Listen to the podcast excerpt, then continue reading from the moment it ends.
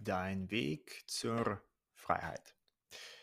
Im Jahre 1895 wurde ein Film der Lumière-Brüder in einem Pariser Café vor einem ausgewählten Publikum gezeigt. Das Filmmedium war damals noch sehr neu. Es war also nicht verwunderlich, dass die Gäste zuvor noch nie mit dem Medium Film in Kontakt getreten waren. Für viele war es also sehr neu. Der Mensch ist von Natur aus neugierig und so saß das Publikum gespannt. Das Licht wurde abgedunkelt und der Projektor wurde angeschaltet.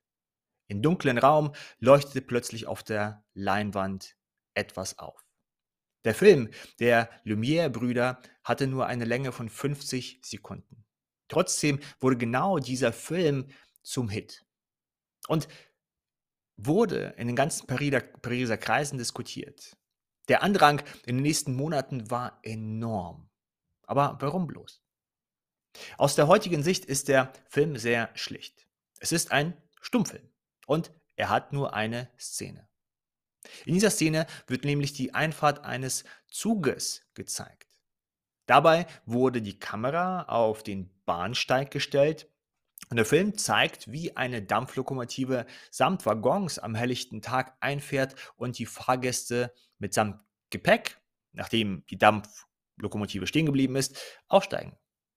Ein Blockbuster der damaligen Zeit. Und für viele Zuschauer war die Wirkung des Filmes unvergesslich und teilweise auch schockierend. Der Sage nach schauten die Gäste gespannt bei der ersten Filmaufführung auf die Leinwand. Sie sahen diesen Bahnhof und nahmen die Perspektive der Kamera ein also als ob sie auf diesem Bahnsteig stehen würden. Nun, voller Spannung beobachten sie, was jetzt wohl passieren würde.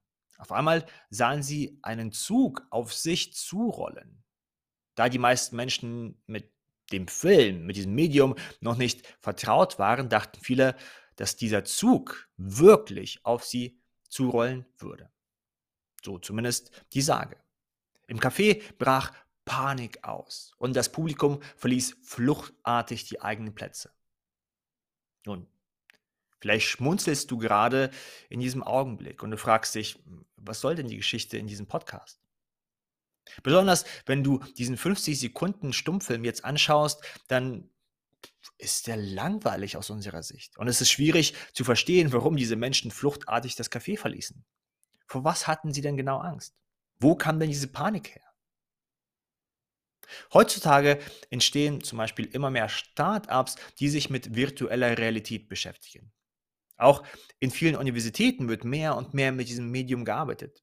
Und jede Person, die so ein Headset mal aufhatte, ich habe es ein paar Mal schon gemacht, weiß, wie realistisch die Umgebung sein kann. Innerhalb weniger Augenblicke taucht man ab. Man fühlt sich, als ob man wirklich drin ist. Und besonders spannend finde ich es, dass, diese, dass dieses Medium, also dieses, diese virtuelle Realität, auch in der Therapie eingesetzt wird. Zumindest in, den USA und China in eigenen, äh, ein, einigen Startups. Und dabei wird vor allem mit der Angst gearbeitet. Hier taucht der Klient oder die Klientin in eine virtuelle Realität ein, wo sie oder er mit der eigenen Angst konfrontiert wird. Und diese Welt, nun, in dieser Welt könnte sich diese Person in einer Menschenmenge befinden. Wenn du zum Beispiel Angst vor, vor großen Gruppen hast. Oder in einem Ozean neben Haien wiederfinden. Wenn du zum Beispiel Angst vor Wasser hast oder, oder Haien. Vielleicht sind es auch nur enge Räume, wovor die Person Angst hat. Und in, dieser, in diese Welt wird diese Person hineingeworfen. Und auch hier stellt sich die Frage, wo kommt denn diese Angst her? Jede Person, die so ein Headset aufhat, weiß doch, dass es sich hier um einen Film handelt. Trotzdem kann man, und das haben Forschungen gezeigt, sieht man, wie äh, das Herz beginnt schneller zu schlagen, Adrenalin wird ausgestoßen und die Person muss dann das Headset absetzen, wenn es zu viel ist zum Beispiel, um wieder zur Ruhe zu kommen. Wo kommt diese Angst her? Und jetzt kommen wir zu dir. Wenn du Angst vor vor Menschenmengen hast und dich jetzt auf einer Party wiederfindest, vor was hast du in diesem Augenblick Angst? Du sagst jetzt bestimmt, naja, von den Menschen natürlich. Ja, Ist es wirklich so? Was ist denn, wenn du ein Virtual Reality Headset aufhast und dich dann auf dieser Party befindest? Du weißt ja, dass es eigentlich nur eine Projektion ist. Nun, vielleicht spürst du die gleiche Angst wie auf der Party. Vor was hast du dann Angst? Vor den Bildern? Vor der Projektion? Von den nicht echten Menschen, die eigentlich nicht da sind? Was ist, wenn du am nächsten Tag auf eine Party musst, weil du es jemandem versprochen hast?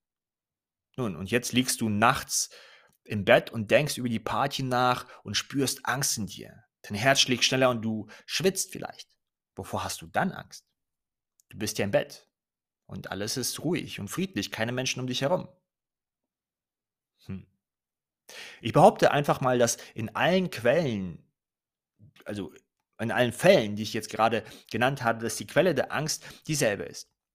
Nämlich dein Gefühls- und Gedankenfilm, der von deinem Gehirn und deinem Nervensystem für dich produziert wurde.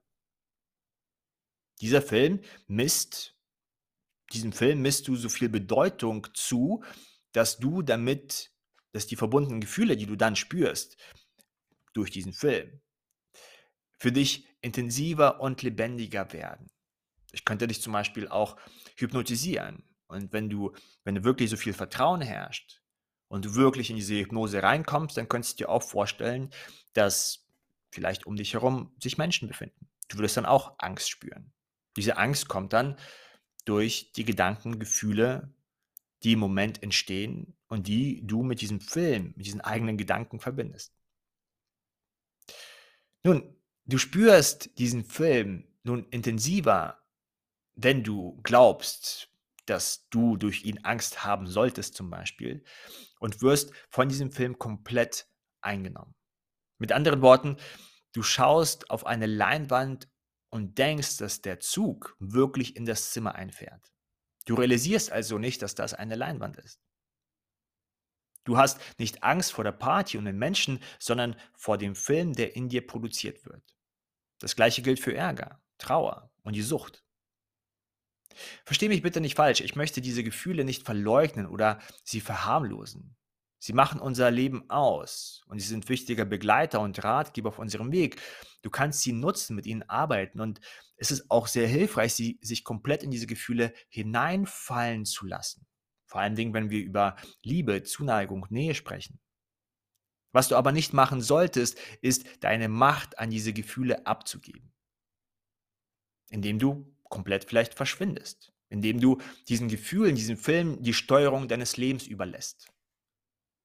Denn dann begibst du dich auf die Reise zur Ohnmacht und gibst deine Eigenmacht schrittweise an diesen Film, an diese Produktion deines Gehirns, deines Nervensystems ab. Du brauchst dich auch nicht von dem eigenen Film zu verstecken oder wegzulaufen. Diese Strategie kann auch nicht funktionieren, wie auch. Denn du produzierst ja diesen Film also dein Gehirn, dein Nervensystem, dein Wesen. Du kannst also nicht vor dir selbst weglaufen. Wie soll das denn gehen? Und wenn man es probiert und der Film nur noch stärker wird, nun, dann herrscht innere Anspannung, innerer Krieg und innerer Terror. Und wir können davor nicht flüchten. Wie auch. Wir können uns vielleicht betäuben.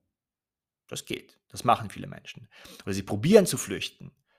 Mit Essen, mit Drogen, mit Zuneigung, mit Ablenkungen, das Handy, ist zum Beispiel ein, eine gute Ablenkungsstrategie, sich mit sich selbst nicht zu beschäftigen zu müssen, den eigenen Film nicht zu gucken, sondern vielleicht mal einen Film anzuschauen und dabei Chips zu essen, was ich früher gemacht habe. Sehr oft. Du kannst aber lernen, mit Mut, mit Neugier und mit Faszination den Film deines Lebens, deine eigene Projektion anzuschauen. Und dann immer selbst zu entscheiden, wann du Teil des Films sein möchtest und diesem Film wirklich sehr viel Energie, Aufmerksamkeit beimisst, dass dieser Film lebendig wird. Zum Beispiel Verletzlichkeit teilen mit einem Menschen, mit deiner Familie zusammen sein.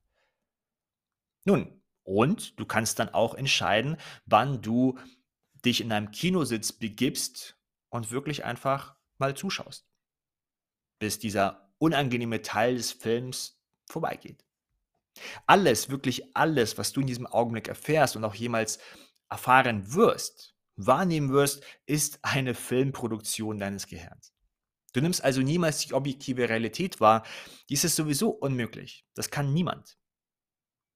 Sondern du nimmst immer nur die Projektion bzw. die Erschaffung deines Gehirns wahr. Je besser du beobachten lernst, desto besser lernst du diese Projektion und somit auch dich kennen. Du bist nicht deine Gedanken und Gefühle. Du bist nicht der Film in dem Sinne. Du bist der Raum, wo dieser Film, wo diese Gedanken und Gefühle entstehen. Und dieses Beobachten gelingt uns am besten durch die regelmäßige Meditation.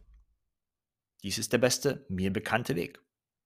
Meditation bietet dir die Möglichkeit, aus diesem Film durch urteilsfreies Beobachten, Stärkung deiner Achtsamkeit, nun aus diesem Film Schritt für Schritt zu erwachen und dich von dem Fesselns des Films zu befreien. Du lernst auf die Leinwand zu schauen und nicht panisch auf diese Zugeinfahrt zu reagieren. Denn im Endeffekt weißt du ja, dass es nur ein Film ist. Du brauchst nicht vor dem Zug wegzulaufen. Wohin auch? Wie soll das denn gehen? Wenn du diesen Film, wenn du dies intuitiv greifen kannst, also diese Einsicht, dass du einen Film beobachten kannst und dass dieser Film, unsere Erfahrung also, dir nichts tun kann, nun, dann beginnt auch das Erwachen, von dem ich in den letzten Folgen gesprochen hatte. Dann beginnt auch der Weg zur Freiheit. Dann beginnst auch dein Selbst mehr und mehr zu entfalten. Dann hast du auch die Möglichkeit, mehr Frieden in deine Psyche zu bringen. Und dann kannst du auch deine Vision herausfinden und mutig angehen. Dies ist das Potenzial der Meditation. Ich bedanke mich bei dir für deine Zeit, für deine Aufmerksamkeit und freue mich auf die nächste Folge mit dir.